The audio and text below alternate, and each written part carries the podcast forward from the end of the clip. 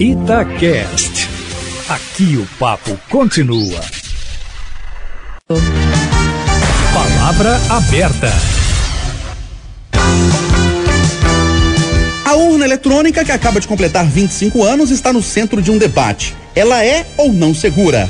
Um dos críticos do atual sistema de votação no país é o presidente Jair Bolsonaro. Ele tem acusado o modelo de não ser confiável, alega que houve fraudes na votação de 2018 e quer mudança já para a eleição do ano que vem. Por outro lado, o Tribunal Superior Eleitoral tem rebatido as suspeitas, dizendo que utiliza o que há de mais moderno em tecnologia para garantir, entre outras coisas, a transparência e a autenticidade do processo eleitoral. Para debater o assunto, Palavra Aberta recebe agora Vitor Luquezzi, ativista jurista conservador, advogado especializado em direito administrativo e eleitoral, especialista em gestão pública e atual coordenador em Minas do IFAM, o Instituto do Patrimônio Histórico, Artístico e Nacional. Vitor, bom dia, seja bem-vindo ao Palavra Aberta. Bom dia, Kátia, bom dia, Eustáquio. É, agradeço muito o convite de vocês. Quero estender o meu bom dia a todos os ouvintes da Rádio Tatiá, que é a maior rádio de Minas. É um prazer e uma honra estar aqui com vocês. Estamos recebendo também Paulo Studart, especialista em direito eleitoral, mestre em direito, autor da obra Processo Eleitoral e Segurança Jurídica. Doutor Paulo, bom dia, obrigado pela presença. Bom dia, Eustáquio, bom dia aos ouvintes da Itatiaia. Grande satisfação falar com a rádio sobre um tema tão importante. Um bom dia especial também é meu interlocutor, né, Vitor Luquezzi. Estamos aqui presentes para debater um tema tão importante, tão relevante para a democracia brasileira. Então vamos começar ouvindo, Vitor. Quais são os argumentos? Por que vocês estão defendendo a retomada do voto impresso no Brasil? Cátia, na realidade, há uma, uma confusão em relação à volta do voto impresso e a questão do novo voto auditável. O que nós defendemos, na verdade, é uma junção entre o voto eletrônico atual e uma comprovação impressa de que esse voto foi feito de forma correta. Então, é uma defesa que hoje ela recai sobre os ombros dos conservadores, mas no passado ela já foi feita até mesmo por membros do Tribunal Superior Eleitoral. Ela foi feita por membros do PSDB que contestaram o resultado das eleições de 2014. Então, a ideia é trazer o voto impresso para comprovar o voto eletrônico, não a, afetando a, a praticidade do voto que a gente tem hoje não afetando é, a forma como é feito logisticamente, né, o voto. É, na verdade, nós só queremos uma comprovação para que seja possível auditar as urnas pós resultado, pós divulgação dos resultados eleitorais. E por que que é necessário fazer isso? Vocês não acreditam na segurança do sistema? Olha, a maioria dos conservadores hoje se apega ao que houve em 2014. Foi quando eu, por exemplo, era estudante ainda da UFMG e tive a oportunidade de ter aulas com o professor Rodolfo Viana, é, que é eleitoralista e ele citou né, essa ação toda do PSDB contestando os resultados, na época a derrota de Aécio Neves. É, aquilo atentou a maioria dos conservadores que naquele momento votaram em Aécio, né, em contraposição ao PT, para o fato de que as urnas elas não são auditáveis. É, seria impossível eu contestar algum resultado e avaliar se foi feito de forma correta o procedimento de apuração. Então, é, não é uma questão de não só não confiar na segurança das urnas, eu acho que é um direito de todos dentro da democracia é, duvidar dos resultados. E como é que você sana essa dúvida?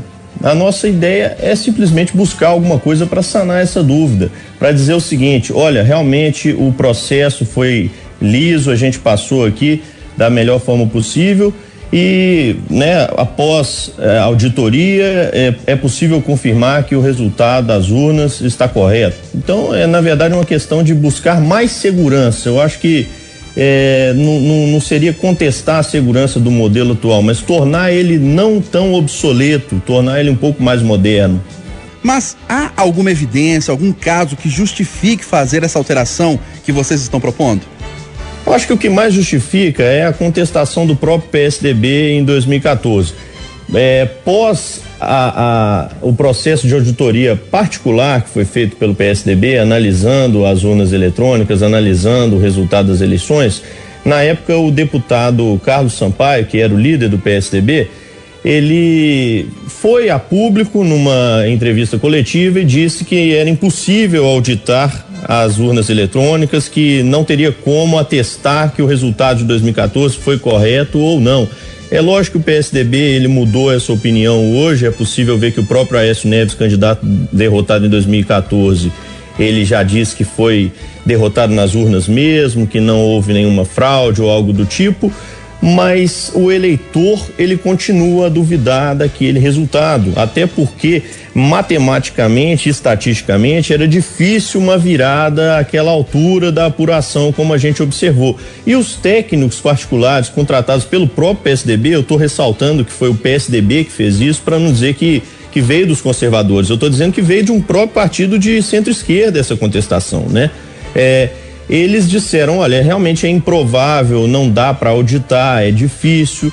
Então, se um técnico fala isso, é, incute uma dúvida muito grande, principalmente num ambiente polarizado como nós estamos. Né? É difícil você não, não levantar a orelha, digamos, entre aspas, é, para uma informação tão relevante que técnicos de tecnologia de informação, de outras áreas eletrônicas disseram que é difícil atestar que aquele resultado foi é, evado de lisura. Então, nós temos assim uma desconfiança e, e, e, a forma melhor de sanar essa desconfiança, de dar mais crédito à nossa democracia, é propor um modelo em que o resultado seja auditável. Vamos ouvir então agora o professor Paulo Sturdet. Quais são os argumentos que o senhor traz aqui nessa discussão, fazendo um contraponto à fala inicial do Vitor?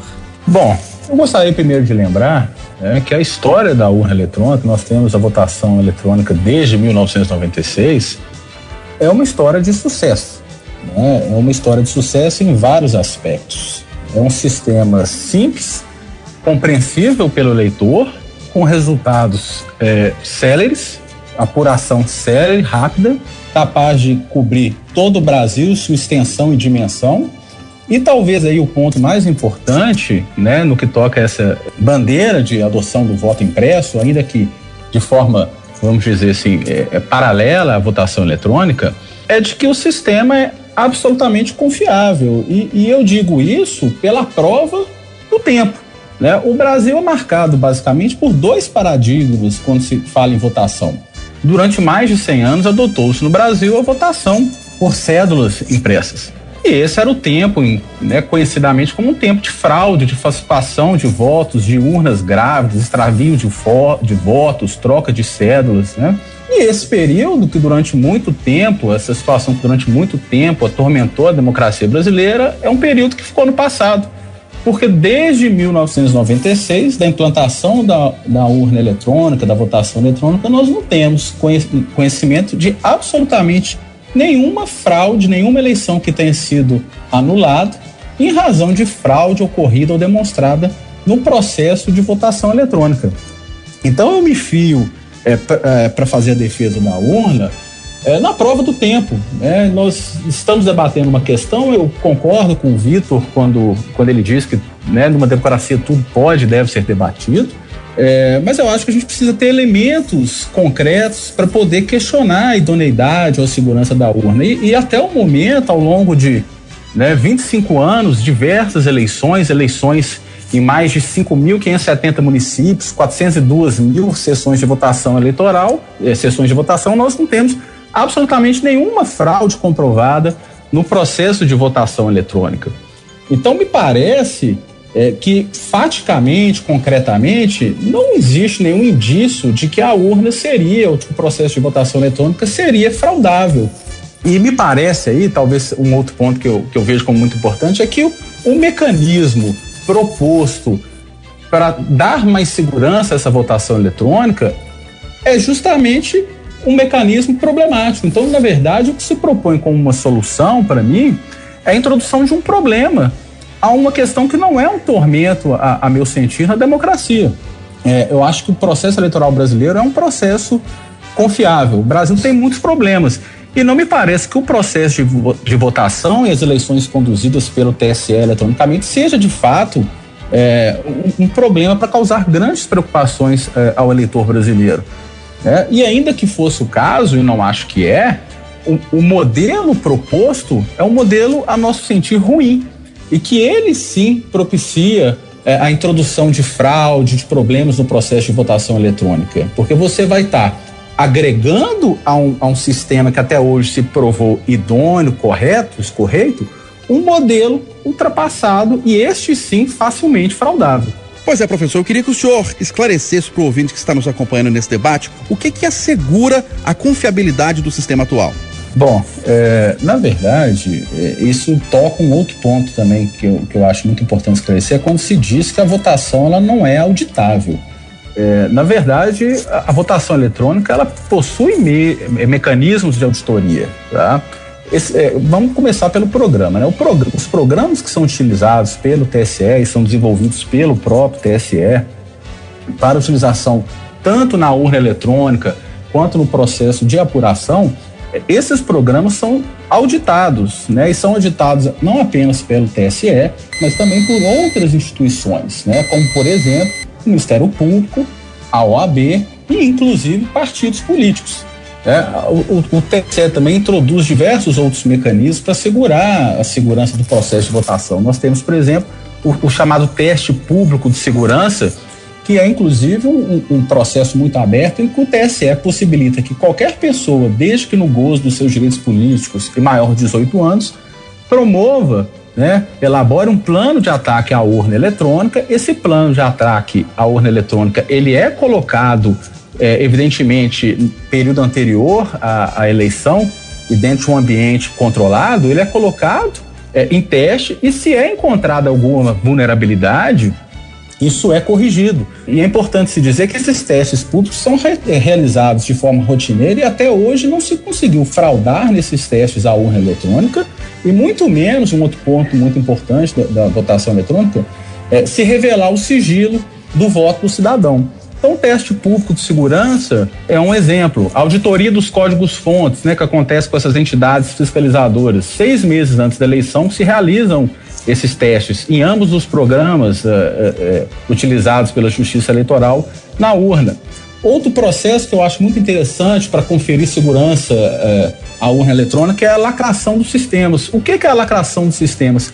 Os sistemas que são desenvolvidos pela Justiça Eleitoral, que são constantemente atualizados e aperfeiçoados antes das eleições, eles são elaborados, os seus códigos, eles são lacrados é, digitalmente e assinados. E assinados não apenas pelo presidente do TSE, pela diretoria de informática, mas também por representantes do Ministério Público, do OAB e de partidos políticos. Depois que esse sistema, que é o que vai ser utilizado na urna, ele é lacrado e assinado digitalmente, esse sistema é guardado na sala cofre do TSE, tá? E esse sistema, a partir do momento que ele é assinado e gravado está no cofre, qualquer alteração posterior nesse software que é usado na, nas máquinas, ele é facilmente detectado, justamente através da possibilidade de comparação entre o software que foi empregado na urna eletrônica né, e o software é, é, raiz, vamos dizer assim, o padrão que está guardado no TSE. Então, essa é uma outra forma é, de se garantir segurança no processo. Também existem, claro, os, os lacres físicos na urna, né, para impossibilitar que as urnas sejam é, manipuladas. A urna é lacrada e ela só é aberta em sessão pública, sob a fiscalização dos partidos políticos da OAB. Um outro elemento é, que possibilita a auditoria da urna, é, a, a, meu sentido, é o chamado teste de integridade. Esse, esse sistema é muito, muito interessante. São sorteados no dia da eleição algumas urnas, algumas sessões eleitorais. Essas urnas são tiradas é, do local de votação, são levadas a um ambiente público, é, que podem ser acompanhadas não só por essas instituições que eu já mencionei, mas também por qualquer cidadão. E, e, e nessas urnas que são retiradas do local de votação são feitas simulações de votação.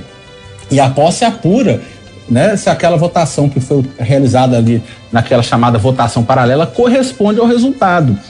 E por que que esse é um meio muito interessante? É, porque se houvesse ali alguma fraude no, no software da urna, essa votação paralela, ela, se, ela apontaria isso. Porque na votação paralela, é, o, o, voto que é introduzido ali é um voto aberto. Então você vota no candidato X e depois verifica abertamente para todo mundo que está presente ali verificar que você votou no candidato X e depois a urna, é, quando ela solta o resultado, você faz essa conferência. Né? O fato de você sortear algumas urnas que já estão nos locais de votação e levar para esse teste controlado é uma prova de que o software é um software que não, não sofreu nenhum tipo de, de corrupção e que o resultado é idôneo. E, para finalizar, sem querer me estender demais, é, o próprio boletim de urna né, é, é, um mecanismo de conferência, porque, na verdade, a partir do momento que a votação é encerrada, as urnas eletrônicas já, já exprimem ali é, o, o, resultado da votação. Né? É, e isso é impresso fisicamente ao final da votação, entregue aos fiscais dos partidos, isso é assinado pelos representantes dos partidos, pelos mesários. Né? E o que ocorre posteriormente no TSE é basicamente apenas a totalização dos votos. Se ocorresse alguma fraude, a apuração ocorrida, a totalização ocorrida no TSE daria divergência daquele boletim de urna que foi expresso na urna. Né? Então, me parece também, com, com, relação a esse aspecto, que existem diversos mecanismos que garantem a segurança da urna eletrônica e que não justificariam a adoção de um voto impresso. Ô Vitor, o Paulo, além de falar para a gente quais são os procedimentos para atestar a segurança da urna eletrônica, disse que seria um contrassenso o que está sendo proposto, que na verdade deixaria o sistema mais inseguro. E aí? Cátia, na verdade, é, cumprimentando o Paulo também e é, agradecendo a ele pela participação, acho que é enriquecedora a forma como ele coloca. Eu acho que, na verdade, nós temos que evocar aqui a frase do, de Júlio César, né, imperador romano, que dizia que a mulher de César não basta ser honesta, tem que parecer honesta. Isso lembra muito alguns princípios da administração pública que caminham muito juntos, né? A legalidade, que eu acho que é o que está representado aí melhor, o princípio que está representado aí melhor pelo, pelo texto do, do Paulo, e a publicidade, que eu acho que está representando o nosso anseio conservador em relação a esse novo voto impresso. Então, na realidade, essa forma como a urna é auditável hoje, ela é complexa em demasia para a população em geral garantir que ela funciona. Então, eu preciso passar para a população que não é técnica, que não compreende essa, essa questão do software, etc., que aquele voto realmente foi contabilizado, que ela participou de forma mais efetiva possível da democracia. Isso é um direito de todo cidadão. E hoje, é, após tantas contestações feitas por pessoas da área, por técnicos, inclusive contratados por um partido político que na época era o segundo maior partido político do Brasil, que era o PSDB, gerou dúvidas.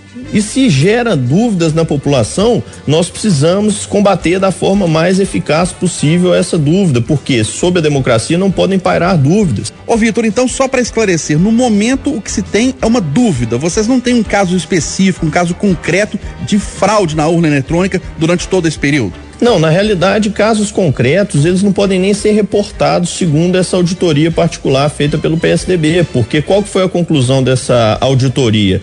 A conclusão foi é, paradoxalmente inconclusiva. Olha, não tem como dizer se houve fraude ou não, não tem como auditar. Então, em que pese toda essa questão do software trazida aqui brilhantemente pelo debatedor, o professor Paulo, eu ainda creio que a melhor forma de sanar qualquer dúvida, qual, estancar qualquer medo da população, é trazer uma forma de auditoria simples, efetiva que não gere tanta é, necessidade de se inteirar de um processo complexo com softwares, com é, tecnologia de informação, eletrônica, engenharia eletrônica. Então, uma coisa mais simples, né? O, a contagem do voto de papel. Uma coisa pura e simples.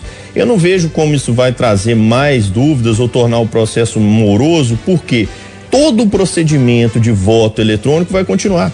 A única coisa que nós queremos é agregar a urna eletrônica atual, tal qual o próprio TSE defendia em 2017. Inclusive nas minhas redes sociais eu expus esses vídeos. Ministros como Luiz Roberto Barroso, Gilmar Mendes, todos defendendo um novo modelo de urna, que é uma urna mais, mais moderna e que imprimiria ah, os votos eletrônicos para posterior conferência se aqueles votos impressos, né, batem com os votos eletrônicos da urna. Então não é uma coisa que vai é, dificultar o processo ou voltar o processo ao passado, como ele disse aí, né? Um passado em que aí sim haviam muitas é, fraudes, né? Relacionadas principalmente ao voto de cabresto, etc. A ideia é avançar, a ideia é, é tornar mais moderna a urna. Não voltar ao voto impresso. Eu acho que existe uma, um, uma confusão muito grande aí no imaginário popular. É, é a questão é, é, foi até substituído o voto impresso, entre aspas, pelo voto auditável. A ideia é um voto auditável, em que a eleição acontece de maneira eletrônica normalmente e posterior ao fechamento das urnas é, é feita a conferência dos votos impressos para ver se o resultado bate com aquele que foi divulgado. É uma coisa simples, por quê? Quando o eleitor ele votar num candidato, ele vai ver o seu é, boletim particular de voto ser impresso. Ele confere se aquele. Ele não tem acesso, né? Porque tudo é feito através de um vidro. Ele confere se o voto bate com aquele que ele deu na urna eletrônica e aperta o botão para que esse voto caia na urna física. Então é uma coisa muito simples, né? É, é possível com uma boa logística, com a logística que já é utilizada hoje no modelo de votação eletrônica, aplicar esse voto auditável de uma forma que é possível fazer uma contagem pública dos votos muito mais simples, sem precisar que as pessoas confiem na palavra dos técnicos, confiem na, na, na palavra das autoridades. É uma questão que é, leva o eleitor médio, principalmente aquele que já está, entre aspas, com o pé atrás com os resultados das eleições, aquele que tem teme uma fraude, é, leva ele a confiar de forma simples, porque hoje eu vejo muito é, o clamor dos conservadores, o clamor da direita, é, não só da direita, porque esse já foi um clamor da esquerda no passado também, pela conferência dos votos de maneira simples. Eles evocam muito uma frase do que é atribuída a Joseph Stalin, né? Nós nem podemos dizer se é dele mesmo, mas que não importa quem vota e sim quem confere os votos. Eu vejo essa frase o tempo todo nos debates em relação ao voto auditável. Então existe uma desconfiança das autoridades. Existe uma desconfiança daqueles que estão dizendo: olha, está tudo bem. O Estado não está com essa credibilidade toda perante o eleitor. O eleitor quer ver com os próprios olhos. Ele não quer confiar na palavra de alguém que diz que o software é seguro. É, é, é, é pedir demais a um eleitor. Eu, eu acredito que é possível passar uma credibilidade maior com a conferência mais simples.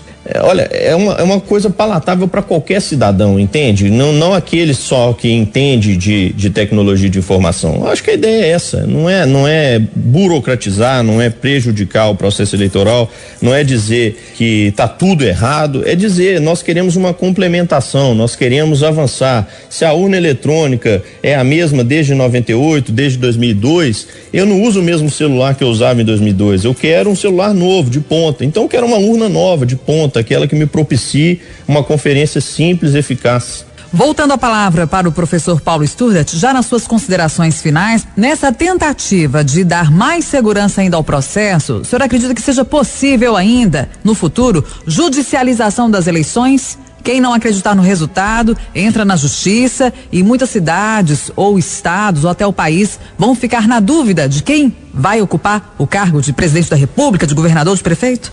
Kátia, a judicialização do resultado da eleição, ela já ocorre, já existem instrumentos legais para isso, e isso é um direito dos candidatos. Né? Então, levar uma questão ao Poder Judiciário, inclusive uma alegação de fraude, é um direito é, dos partidos políticos e antes até um dever. Né? Mas, como toda demanda judicial, você precisa ter provas, você precisa ter indícios fundados de fraude. Né? E eu entendo que a contestação de resultados eleitorais, como qualquer contestação judicial, ela tem que se amparar em provas robustas, né, de ocorrência de fraude, coisa que não se verificou ao longo desses anos. É, eu acho que a introdução, para finalizar, a introdução desse sistema é, é, a criação de um mecanismo frágil e problemático para solucionar, tentar solucionar um, um mecanismo íntegro, idôneo e confiável.